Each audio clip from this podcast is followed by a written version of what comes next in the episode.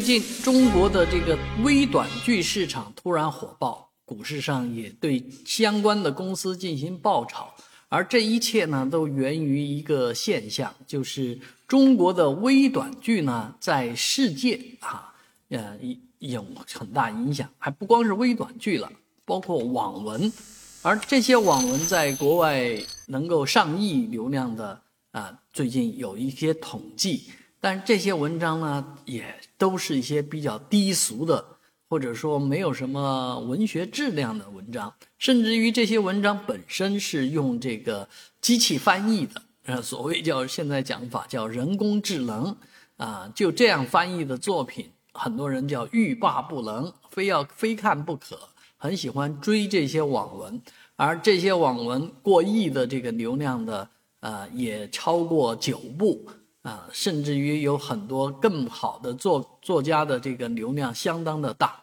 而这些作家我估计都比较的懵逼啊，也不知道为什么，呃，这世界上呢很多人就喜欢看这些东西，啊，那其实，呃，这些通俗文学作品啊，能够通过机器翻译过去的话，我想这个文文学质量是相当相当的让人难以接受的。我们自己也从事这个机器翻译，从事人工智能的这个翻译工作，呃，很多影视作品也是这样。但是确确实实，现在人家就接受了啊，接受这些作品，也看懂了啊，也难怪很多作品呢就开始干脆啊，把这利用上人工智能的换脸技术，把中国人的脸换成外国人的脸，然后就变成了外国人说这个他们本地语言的这个。网络视频，而且这个现在的点击量还真的不错。那中如果中国文化以这种方式冲击全球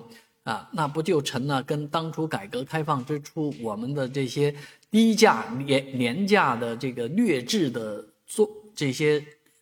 叫什么工商呃产品那些消费品倾销全球一样吗？最终别人对你的。中国的认知就是很廉价，就是很破烂啊，没有树立起一个尊重。而今天我们要去改变这个认知，让全世界的人知道，中国制造不仅仅是这个工厂的制造，还是呃大脑智慧的制造，但是却要花费更大的精力和成本来做这件事情。所以网文这件事情，如果还走这样的老路的话，将来付出的代价一定也是很大的。